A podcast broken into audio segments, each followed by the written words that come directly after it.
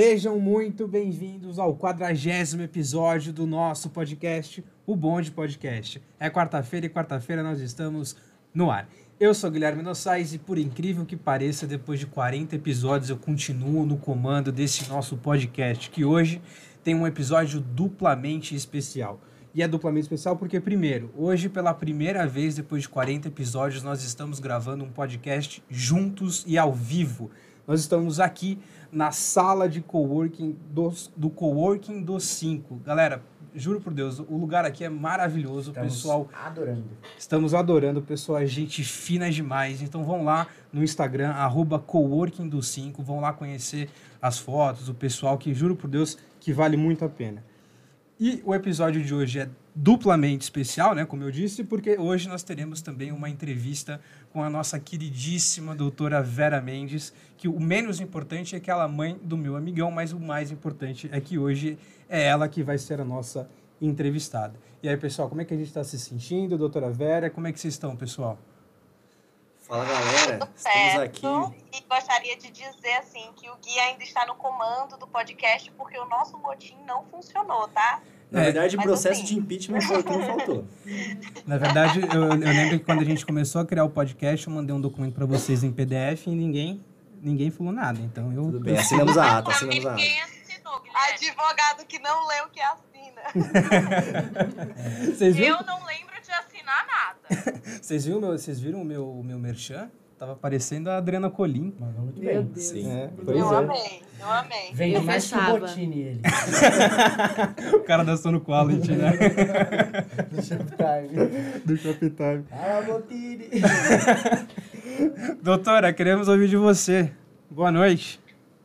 Boa noite, como é que vocês estão? Estamos bem. Pre- preparada?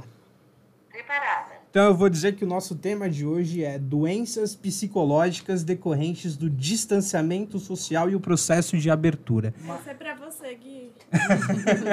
Já tomei meu Donarém, tô tranquilo. Mas antes da gente, da senhora começar, mãe, e tô muito feliz que a senhora tá aqui. é, Pessoal, deixa eu apresentar minha mãe para vocês, né? Antes de mais nada, ela é psicóloga clínica, professora universitária. Ela também atende, né? Na, na- na psicologia, já falei, na psicóloga.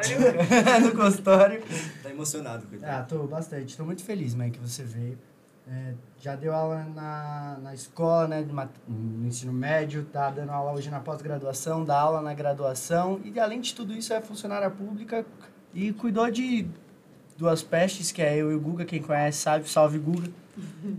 E tá aí hoje pra falar da, com a gente. Então, mãe, sinta-se à vontade, o nosso bonde é seu. É, inclusive, doutora Vera, não sei se você sabe, mas seu filho até hoje, ele, ele, a gente tem certeza que na verdade é o Guga que é o mais velho e não o seu filho Gabriel. É verdade. Inclusive, ele fez uma cara de bunda agora, eu acho que ele concorda com isso também. É, devia ter um corte do podcast, só com a cara de bunda dele. Então, sem mais delongas, doutora, não vamos mais te atrapalhar. Primeiro lugar, eu quero dizer que é uma honra participar do podcast de vocês. Eu sou fã deste grupo, do Bonde, né? E estar aqui, para mim, é, é um momento de muito prazer e de muita alegria. Não só por ser a mãe do Gabriel, que para mim é um grande orgulho ser mãe do Gabriel, Chama. Ser mãe do Gustavo também é um grande orgulho, mas por, de certa forma, de forma indireta, é, estar perto de todos vocês. Ah, que fofo. Que fofo. A gente tem que fazer um churrascão aí em breve, hein? Vamos lá, já pode começar a falar do tema? Quando Vai. quiser. É, é muito importante e eu gostaria de parabenizar vocês por abrir espaço dentro do podcast de vocês, que é um podcast que tem um olhar jurídico, é um podcast que tem uma linguagem jovial, mas ao mesmo tempo fala de coisas muito sérias e abrir um espaço é, neste momento em que nós estamos passando, que é justamente um momento de que nós acreditamos estar terminando esta pandemia e nós estarmos dentro desse processo de reabertura e de volta à normalidade que é a nossa vida social. Amém. Então, parabéns para vocês por é, abrir espaço para falar de saúde mental na pandemia, exatamente nesse momento, aonde muitas pessoas sofreram o impacto do Covid-19. É, enquanto, enquanto profissional da psicologia, eu posso afirmar que o isolamento e o distanciamento social, ele trouxe um aumento significativo de ansiedade, depressão e outros problemas de saúde mental. A pandemia, ela gerou em todos nós, em todos nós, em todos os grupos, em todas as classes sociais, ela gerou medo, angústia, preocupação e principalmente até quem não sofreu dentro da própria família sofreu e sentiu o luto que todas as pessoas sofreram dentro é, desta pandemia. Sem dúvida. Sem dúvida. Então, doutor, acho que a gente já vai para a primeira pergunta. A primeira pergunta é o que eu vou fazer. É, eu escuto muito por aí, doutora, que doenças como depressão, ansiedade, na verdade não seriam é, pessoas, né, não consideram como se fossem de fato doenças que precisa se ter um olhar mais cauteloso e de fato tratá-las com medicação e tudo mais, através de psicólogos, psiquiatras e tudo mais. E aí eu queria saber, doutora, um, por exemplo, é, como é que se constata de um, num primeiro momento, né, um paciente, sei lá, que ele tem ansiedade, de que ele tem é, é, é, depressão, porque até onde eu sei não são doenças que possam ser comprovadas uh, clinicamente, por exemplo, com exame de sangue, sei lá.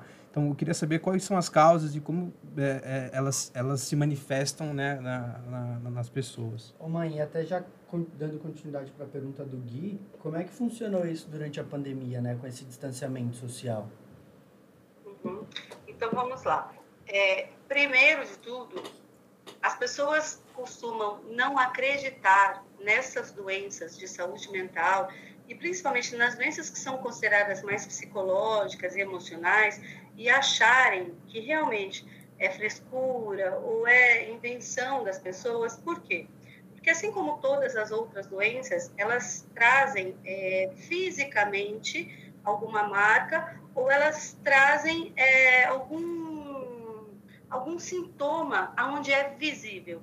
As doenças emocionais, as doenças psicológicas, elas não são visíveis. As doenças de saúde mental, é, não tem como você ver que a pessoa realmente está doente. Se você não acreditar no paciente, é, nós, profissionais, é, e é uma doença tão, são doenças sérias que a Organização Mundial de Saúde, ela existe hoje o DSM, que é o Manual de Diagnóstico de Estatísticas e Tratamentos de Doenças Mentais, que faz parte da Associação Americana de Psiquiatria.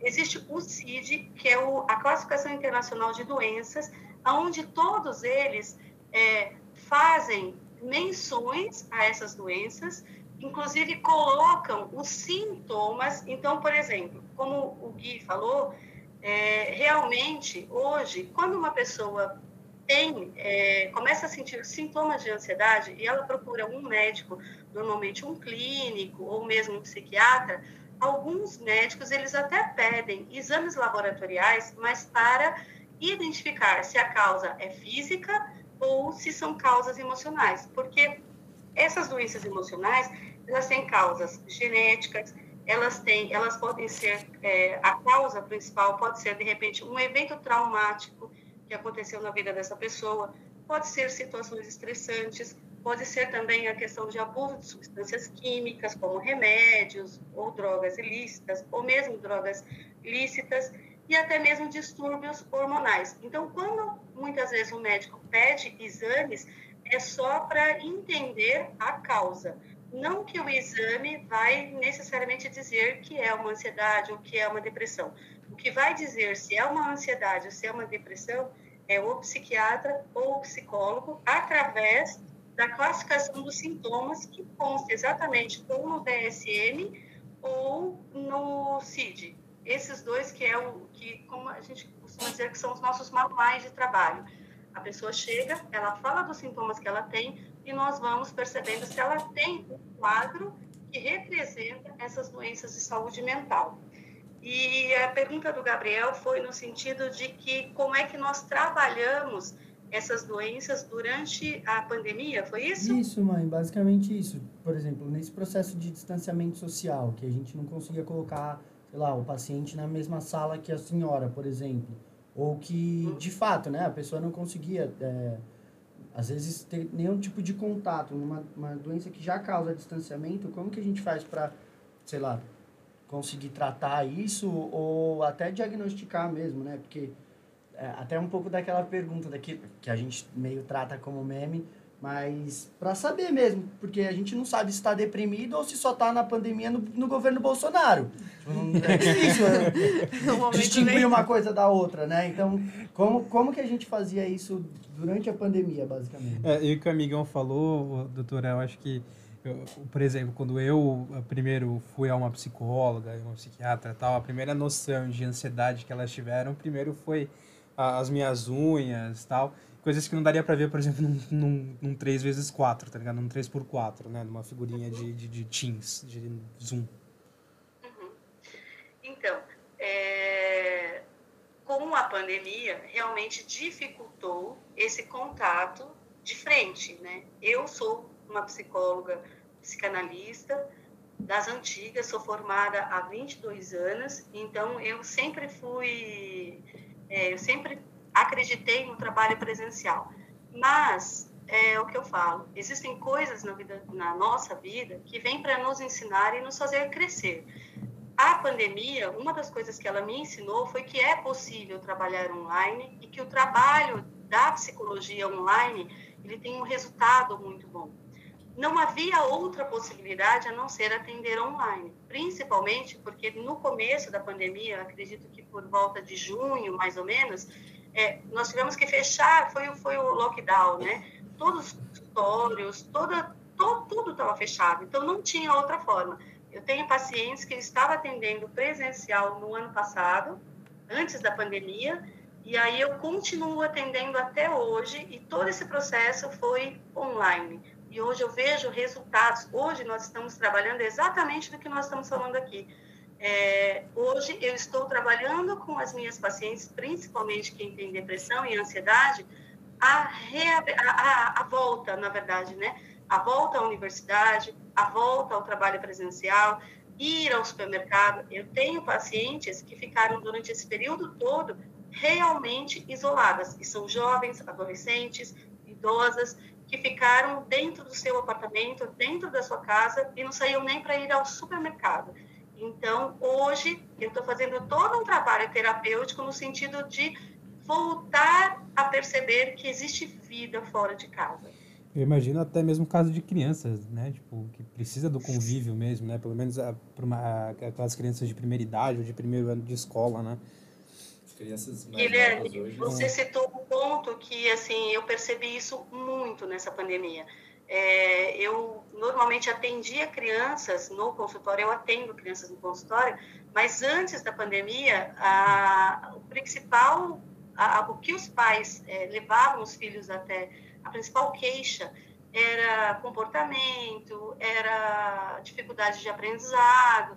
E hoje, após a pandemia, durante a pandemia, eu atendi muitas crianças com depressão e com ansiedade. Crianças de 4 anos de idade é, com todos os sintomas de depressão e ansiedade, por conta exatamente de que tiveram que se isolar dentro de casa, perderam contato com os amiguinhos, com a professora, tiveram que conviver muitas vezes dentro de um apartamento é, onde a mãe tinha que estar o tempo todo trabalhando online, o pai o tempo todo trabalhando online, e essa criança ficou praticamente sozinha, porque nem essa relação, interação com o pai e a mãe, é, ela conseguiu ter.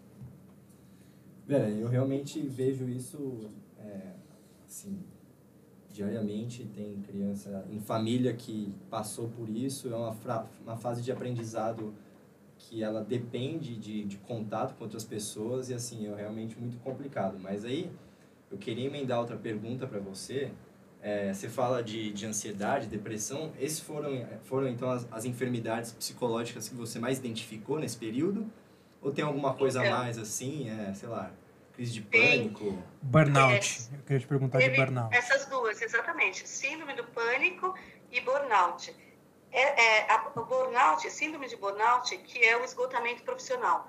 Por conta exatamente dessa, desse trabalho online, é, as pessoas fizeram uma carga horária muitas vezes exaustivas e a cobrança que elas tiveram das chefias, mesmo distante, acabou é, gerando essa síndrome. Então, eu percebi muito essas é, síndrome do pânico, síndrome de burnout, depressão e ansiedade. Foi o que mais é, surgiu dentro desse processo de pandemia.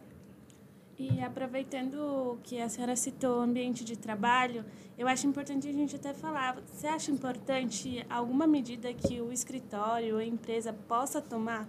Porque eu já tive algum contato com algumas empresas que até faziam é, uma terapia ou possibilitavam que ele que o empregado tivesse acesso a essa terapia ou psicóloga e eu não sei até onde que isso possa ser vantajoso ou acha que a empresa não deveria fornecer. É, programas de saúde mental principalmente coisas nesse sentido até sala de jogos aquelas salas de descontração que tem às Fifinha. vezes que a gente entra numa questão meio complicada, né? Gui? online.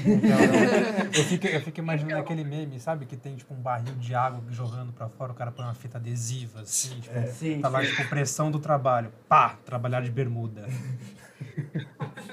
Então, o que, o, na verdade, existem muitas, é, muitas alternativas que as empresas podem aderir e que ajudam a eliminar o estresse profissional e, e trazem uma certa qualidade de vida profissional, mesmo no meio corporativo. Então, assim, por exemplo, primeiro de tudo, eu acredito que a psicologia, é, a terapia principalmente, ela é algo que tem que ser muito pessoal.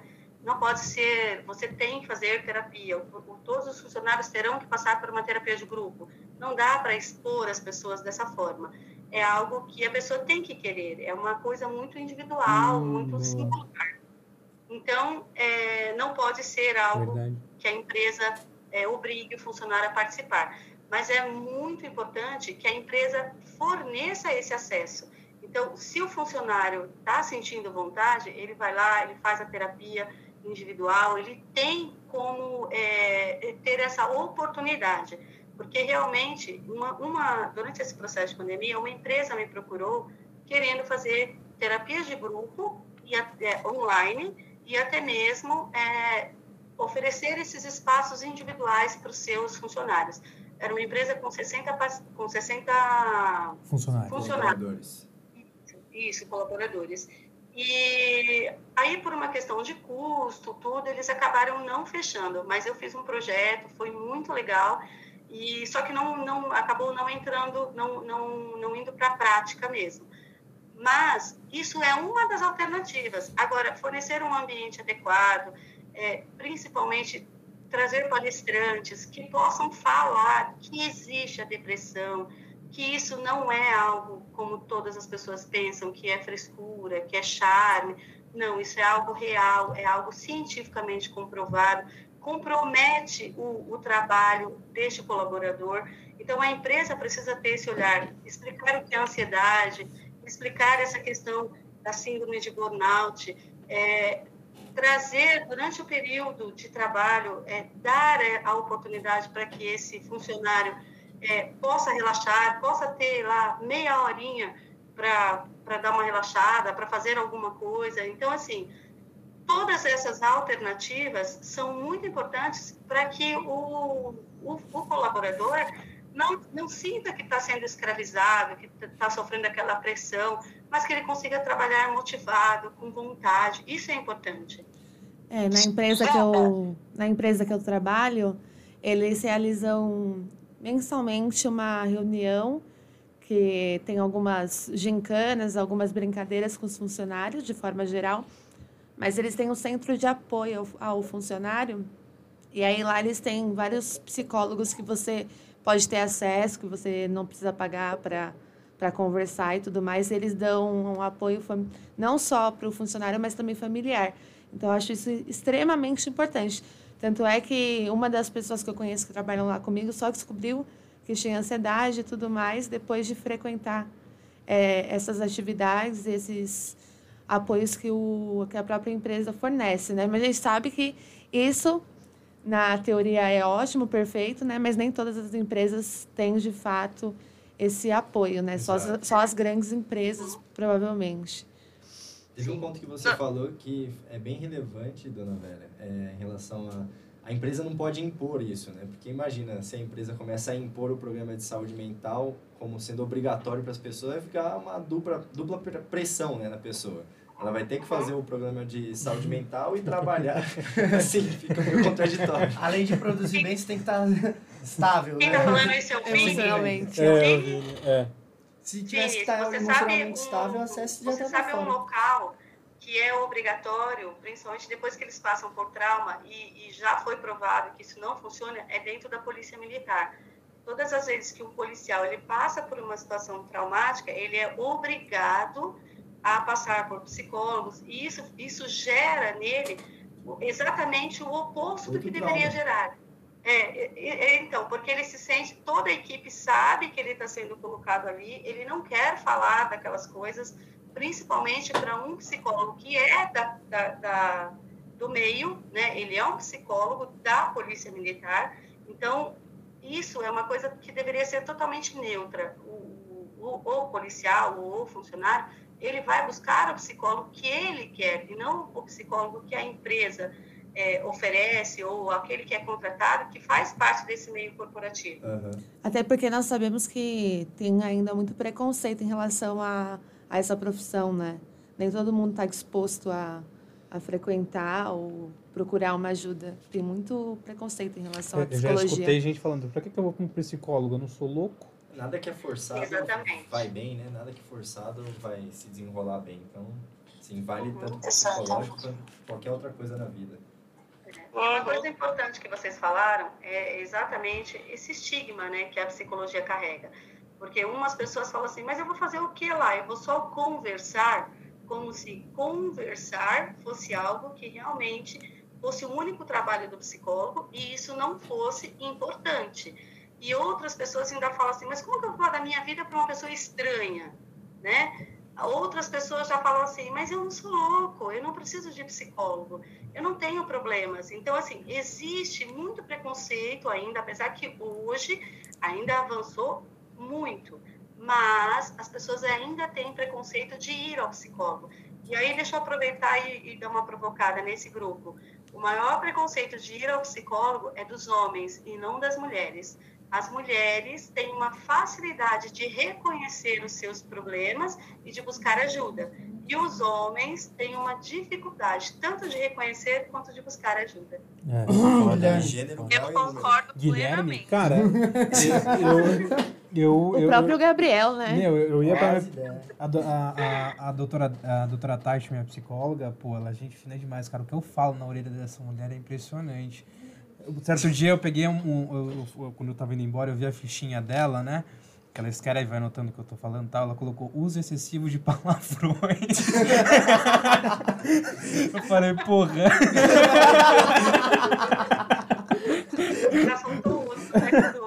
Ah, Eu acho que a César tem uma pergunta pra você, doutora. É, eu, dona Vera, aproveitando, voltando mais para o assunto de trabalho, eu vou falar de uma coisa que também é experiência, acho que todos nós passamos por isso agora, que recentemente, basicamente, todos é, nós mudamos de cargo. Nós saímos de estagiários, trainees, assistentes para virar advogado júnior. E aí eu percebi isso logo depois que eu virei advogada júnior, que quanto maior o cargo, maior a ocorrência de problema psicológico. E aí eu queria saber se você acha que isso é mais por pressão que é, é, da própria pessoa ou se é pressão da empresa e se tem alguma forma de diminuir talvez uma eventual ansiedade pela mudança de cargo. Porque eu, quando eu mudei de cargo, eu desenvolvi assim dermatite que deixava minha mão em carne viva. E aí, quanto mais nervosa eu ficava, mais pele eu arrancava. Ô, mãe, deixa eu também né, complementar essa pergunta da Cessi, que era uma outra coisa que eu queria saber. Será que teve algum tipo de profissão ou cargo específico que, em decorrência da pandemia, ou talvez no processo de reabertura, tenha sofrido um, um, sei lá, tenha sofrido mais? Então, é, eu vou começar pela, pela, pela pergunta da Céci, depois eu, eu, eu complemento com a sua, Gabriel. Tá. É, Céci, o que você falou principalmente dessa questão é, de, dessa transição, né, de ser estagiários e, e assumir é, um novo cargo, um cargo que demanda uma certa pressão, que demanda uma certa responsabilidade, isso em si já gera, sim, um conflito, que é um conflito muitas vezes interno. Às vezes, a pessoa que está passando por isso, ela acredita que vem da empresa, que a empresa está exigindo, que a empresa está cobrando. Pode ser que algumas empresas realmente isso aconteça, mas muitas vezes o conflito maior e a exigência maior, essa pressão maior é interna mesmo. Por quê? Porque quando você sai de uma, você sai da faculdade, normalmente você sai é, insegura ainda, né? Você se forma, tira o AB, mas ainda tem uma insegurança. Será que eu sou capaz? Será que eu sou boa o suficiente para assumir tudo isso?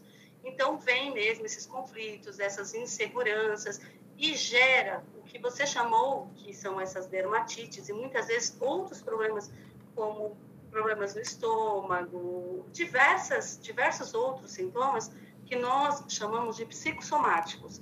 O que são? É uma pressão interna emocional que acaba gerando alguns sintomas externos. É como a panela de pressão. É, quando, ela, quando você põe ela no fogo, ela fica lá borbulhando por dentro, só que leva um tempo para que aquela pressão ela busque uma saída e aí quando ela sai, ela faz um barulho imenso. O nosso corpo emocional é um pouco parecido com isso. Durante algum tempo, nós vamos sofrendo com algumas questões emocionais e aquilo ali fica borbulhando dentro de nós. Quando ele chega a estourar, muitas vezes através das dermatites, através de é, garganta inflamada, é, existem pessoas que têm é, torcicolo, são várias coisas, são vários, vários sintomas.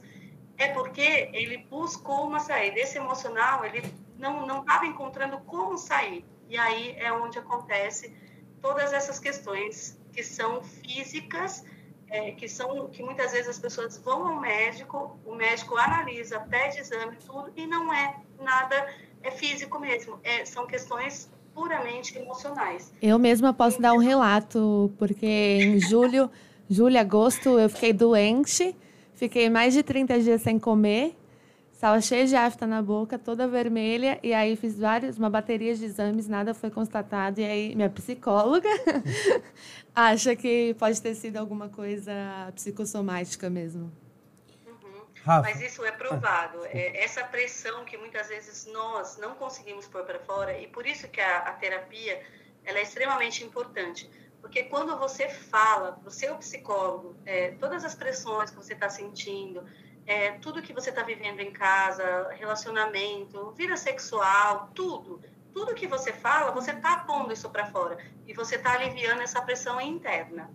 Agora, com relação à questão do Gabriel, que ele perguntou se existe alguma profissão, eu acho que os profissionais da área da saúde são os profissionais que sofreram muito com toda essa pandemia.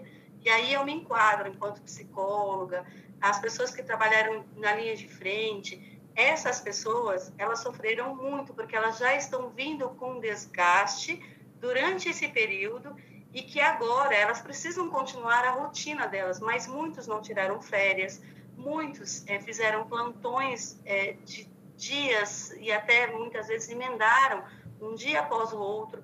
Então, este grupo da saúde, este grupo de linha de frente, esse grupo de profissionais que estavam lidando diretamente com essa questão dos sintomas do Covid, é, esse grupo acho que é um grupo que está sofrendo muito e que por mais que agora é a hora que já está a maré já está baixando, é, todos nós estamos muito cansados e com, com uma pressão muito grande que já vinha lá de trás. Eles tiveram que lidar com muita perda, né, também. O doutora Sim, Rafa tem uma pergunta. E se colocar também, o fato de se colocar, de colocar a sua própria saúde em risco, né, em prol de outras vidas Sim. também, eu acho que é um, peso, uma pressão muito grande. Mas, enfim, é, Vera, é, mais uma vez é um prazer, né, receber você aqui. E a minha pergunta é o seguinte: eu vejo que a gente ainda tem muito que evoluir no sentido educativo, tá? Das questões dos problemas psicológicos, assim, das, das das questões emocionais, enfim. Mas eu vejo que tem se falado muito mais do que, por exemplo, há dois anos, há três anos né, atrás. Hoje em dia, se a gente for comparar, tem se falado muito mais. Você acredita que é, o fato de ter estar mais em alta esse assunto, se falar mais sobre isso, tem também ocasionado uma busca maior por tratamento ou a busca maior por tratamento se deve também ao aumento de casos? Eu acredito que as duas coisas, Rafa. Eu acredito que o, o fato de hoje é, se falar muito nas redes sociais, a, as pessoas terem mais acesso ao psicólogo e os casos também, né? E nós estamos vivendo é, hoje a, essa situação do pós-pandemia e até mesmo durante a pandemia, ela gerou um sofrimento muito grande nas pessoas. Então, as pessoas não estão sabendo lidar com esse sofrimento. As mães estão vendo seus filhos sofrerem, as, as, as esposas estão vendo seus maridos com, sofrendo toda essa pressão. Isso afetou as relações conjugais, isso afetou é, as relações é, de trabalho. Então, eu sinto que as duas coisas têm muito a ver. Uma, que o conhecimento realmente da psicologia, ele se expandiu. Você vê hoje vários psicólogos dando entrevista na televisão. A internet facilitou muito isso, né? As redes sociais. Mas também, é, o Covid, eu acho que ele também deu uma impulsionada em tudo isso porque eu, antes da pandemia, eu atendia, eu, eu tinha uma média que eu atendia de, de, clientes. Hoje, aumentou, tipo, 300% o número de pacientes que eu, que eu atendo. Então, hoje, eu procuro vagas dentro do meu tempo, porque eu não quero deixar de atender. E aí, às vezes, eu atendo até 11 horas, até já, já cheguei a terminar de atender um paciente meia-noite, por conta da demanda. Então, assim, é, é algo que realmente a procura aumentou muito. Eu queria aproveitar, Verinha, para fazer uma pergunta para você. A, a gente fala muito sobre a importância né, de tratar, de fazer esses tratamentos é, de ansiedade, depressão, enfim. Mas eu quase não vejo as pessoas falarem sobre medidas que a gente pode adotar para evitar esses tipos de coisa. Isso é possível? Dá para a gente prevenir esse tipo de doença ou não? Não existe nada que pode ser feito a respeito disso. É uma ah. coisa que tem que só lidar no pós mesmo. Acho que tomando até por base a gente de exemplo, né? Por exemplo, não ter um podcast, não trabalhar na advocacia. de prevenção. Porque, né, por exemplo, se eu soubesse que existe, eu teria evitado uma ansiedade, né? Alguma coisa do tipo. É. É, Bruna, muitas vezes as pessoas só começam a pensar em evitar depois que sofrem as consequências disso. Mas existe sim uma forma de evitar. E a forma de evitar é qualidade de vida. Não tem como você pensar. É, se você tem uma qualidade boa de vida, se você pratica atividades físicas, se você dorme regularmente, se você faz terapia, se você busca um equilíbrio financeiro, é, se você coloca dentro da sua agenda momentos de lazer e recreação, e aí é, você tem uma tendência a ter uma vida mais equilibrada e automaticamente você vai prevenir a depressão e a ansiedade. Porque muitas dessas coisas aqui é que causam a depressão e a ansiedade. Por exemplo, se você não tem uma vida financeira regulada, você vai sofrer automaticamente você começa com uma ansiedade que nós chamamos de ansiedade normal, né? Que é quando você, ai, vai chegar o pagamento, ai, será que vai dar para pagar as contas? Isso é uma ansiedade uhum. normal. Para uma ansiedade patológica. O que, que é uma ansiedade patológica?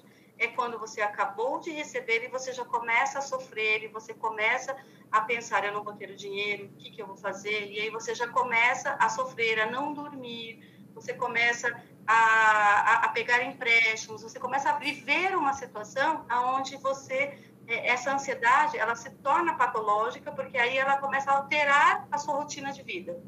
E a mesma coisa... É isso, gente. Nossa, doutora, Acabei você... de ser diagnosticada. Você to... doutora, você tocou no meu coração. A gente consegue ver, então, que eu acho que boa parte da população brasileira sofre de ansiedade, então, porque, assim... Falta de dinheiro. É, então, é, é, justamente sobre isso. A linha da pobreza aumentou pra caramba. Tem muito mais gente em situação de miséria atualmente, muita gente endividada. Assim, você vê a porcentagem é de pessoas que, tá investem. Sim. É. Você vê as, a porcentagem de pessoas que investem no Brasil é cerca de, de 2%. Então, assim, o resto está endividado. E, ou tá Então, vivendo na Mas sabe miséria. qual a diferença? A diferença, Vini, é que assim, algumas pessoas lidam com essa situação, não que elas lidam numa boa, mas elas são mais resilientes, elas conseguem é, entender essa situação e dar o seu jeitinho, que é uma coisa muito do brasileiro, né? Ele aprende, eu não posso comer carne porque a carne tá cara, eu vou comer legumes, eu vou dar um jeito. E não, não, não chega a uma situação é, de, de pegar empréstimos, de estourar o cartão de crédito, ou mesmo. E não é só essa questão financeira, estou dando um exemplo. Aham. Mas existem pessoas, por exemplo, que são ricas, que têm uma condição de vida muito boa e vivem uma ansiedade por conta do financeiro. Então, é muito na forma como você lida com isso. É, por exemplo, existem muitas pessoas que não fazem terapia e a gente e aí nós entramos nessa questão que você citou é, das pessoas que realmente não têm uma condição financeira é, razoável, vai, no nosso país. E a, a terapia, ela hoje não é acessível às pessoas de baixa renda. Aham. Por quê? Porque no SUS não tem terapia individual. No SUS não tem psicólogo que dê conta dessa demanda. Hum. Então, isso é algo interessante da gente falar, porque aí você fala, então a psicologia continua elitizada, entre aspas, porque realmente hoje faz terapia quem consegue pagar. Existe hoje muitas oportunidades de atendimentos sociais em preços é, bem em conta, mas também muitas vezes é difícil a pessoa achar esse, esse psicólogo que atende com preço social. Então, falta ainda conhecimento, falta divulgação de tudo isso. É, outra coisa que acabou afetando, que nós estávamos falando aqui da questão da qualidade de vida, por exemplo, durante o processo de pandemia, os parques que são públicos foram fechados. E aí, muitas pessoas deixaram de fazer atividade física, porque também não tem condição de pagar academia, porque muitas vezes o único lugar que ela ia para dar uma relaxada, para dar uma desestressada, era o parque público. Então, todas essas coisas acabaram acarretando uma situação ainda pior, né? Mas agora que nós estamos retomando, nós precisamos começar a olhar a luz no fim do túnel, a perceber que é possível é, evitar essa ansiedade, é possível perceber que ela existe e isso que vocês estão fazendo em abrir esse podcast é extremamente importante para a gente tirar essa, essa ideia de que isso não existe, de que isso não é verdade. Esses dias eu estava dando uma palestra e no meio da palestra, não, no final da palestra, um rapaz perguntou: Mas isso é verdade mesmo? Porque eu acho que a minha mulher está com frescura. Depois de toda a palestra que eu fiz, ele veio me perguntar isso. Aí Então, você percebe? ele, né? Então você percebe que as pessoas realmente têm uma dificuldade muito grande em não acreditar nessas doenças emocionais. Mãe, e acho que o pessoal já está encerrando aqui com as perguntas, mas só para a gente então finalizar, agora que a senhora falou de, de, né, dessa perspectiva que a gente tem de melhora da reabertura, o que, que a gente pode esperar disso? Será que a gente vai ter novos tipos de doenças psicológicas que a gente vai se manifestar em razão da pandemia? Ou você acha que agora as coisas vão é, vai normalizar? Ou a gente vai ter um novo, novo normal? O, o que, que, na sua percepção mesmo, o que a gente pode esperar? Então, eu acredito que existirão dois grupos de pessoas dentro, dentro do que nós dentro do que, do que nós estamos saindo agora dessa pandemia. Um grupo de pessoas que tem esperança e que está saindo daqui fortalecido, é, olhando para tudo que ela passou dentro desse isolamento e percebendo que nós podemos ser felizes mesmo diante de uma adversidade, mesmo diante de um problema sério como esse, que, que colocou todas as famílias e todas as pessoas, de certa forma, meio que em choque. E um outro grupo que não lidou muito bem com isso e que vai levar aí um grande período, eu acredito que os próximos dois, três anos, ainda nós vamos sofrer é, um pouco com todos, tudo isso que aconteceu nessa pandemia, principalmente na questão emocional. Eu acredito que por uns dois, três anos aí nós vamos ver pessoas com um alto índice ainda de depressão. É, uma coisa que não se falou durante esse processo de pandemia, que não, não foi passado números, mas que foi muito real, foi o número de suicídios, né? Muitas pessoas se suicidaram. Eu tratei de jovens é, com tentativas de suicídio, pelo menos três jovens, durante essa pandemia.